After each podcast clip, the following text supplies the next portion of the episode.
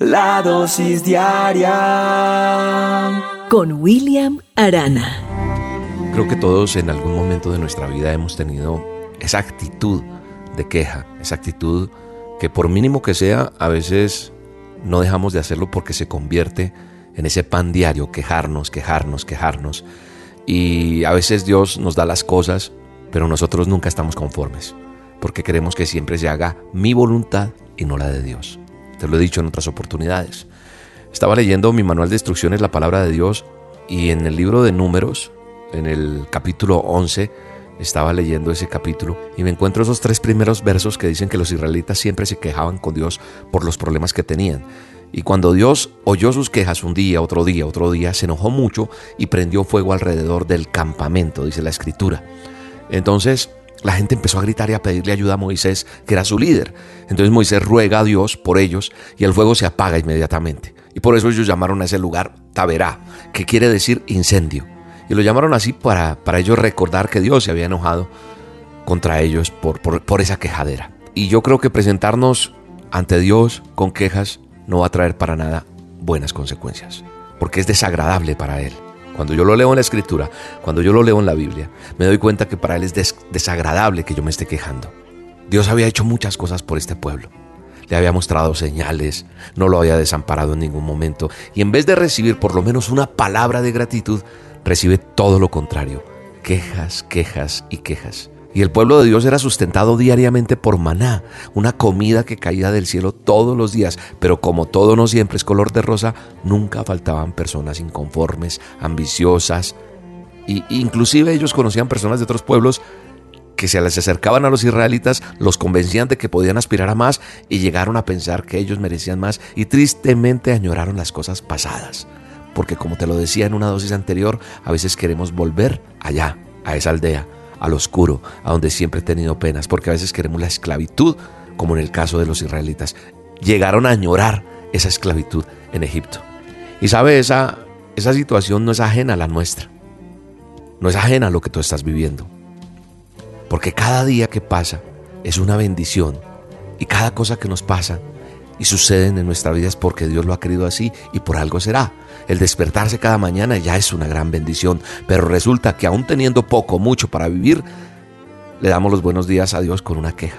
Y eso entristece, yo creo, el corazón de Dios. Ahora, yo creo que, que la situación no es si, si, si Jesús hizo ese sacrificio en la cruz para que vivamos siempre en el desierto, no. Yo creo que al quejarnos lo que hacemos es ponerle peros a ese gran sacrificio que hizo Jesús allí en la cruz del Calvario. Hoy te vengo a decir, que no prestes atención a los comentarios de las personas que tienes al lado, porque muchas de esas personas siempre van a criticar o a menospreciar lo que Dios te ha dado. Y a veces te aconsejan que le exijas más. Y tienes que tener claro algo, y es que tu Dios Todopoderoso, que es el mismo mío, es un Padre que quiere todo lo mejor para ti, para sus hijos. Pero obviamente eso se va a ir dando poco a poco. Es un proceso. Y Dios trata con nosotros primero, en nuestra vida, y nosotros tenemos que dejar esa actitud de queja, porque esa actitud solo está demostrando que aún tenemos cosas que cambiar en nuestro corazón y que no estamos preparados para recibir esa gran bendición que Dios tiene para nosotros. Muchas veces también es la duda la que no nos deja avanzar, porque hasta Moisés siendo líder dudó en el momento que Dios le dijo que le iba a dar de comer a todos, que les iba a dar.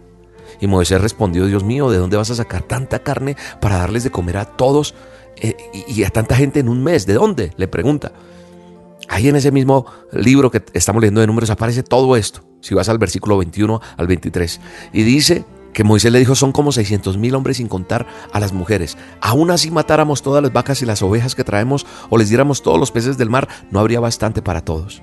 Mira lo que está diciendo el líder Moisés, el que lidera todo ese pueblo. Pero Dios le dice a Moisés, ¿tú crees que no puedo hacerlo? Qué tremenda pregunta y es la pregunta que Dios te hace hoy. ¿Tú crees que yo no puedo hacer eso que tú necesitas? ¿Tú, crees que yo no tengo el poder para hacer ese milagro? ¿Sabes qué le dice a Moisés después de decirle esta pregunta, de hacerle esta pregunta? Cuando le dice, ¿tú crees que no puedo hacerlo? Le dice, pues ahora verás si cumplo o no con mi palabra. Uy, qué respuesta tan tremenda. Es la respuesta que Dios nos está dando hoy.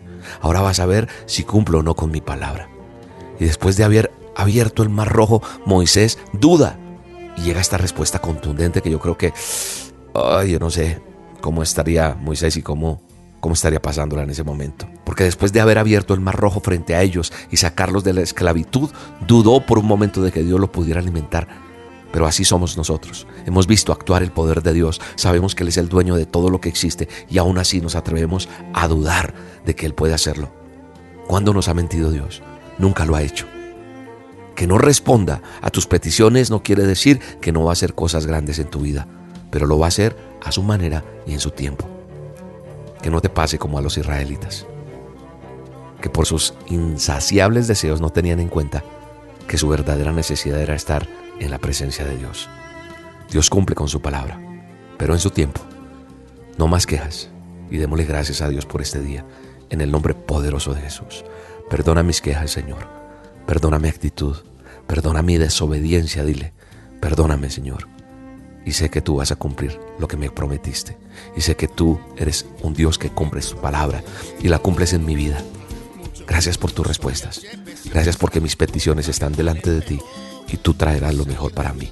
En el nombre de Jesús. Amén. Te mando un abrazo y te bendigo en este día. Deja ya la queja con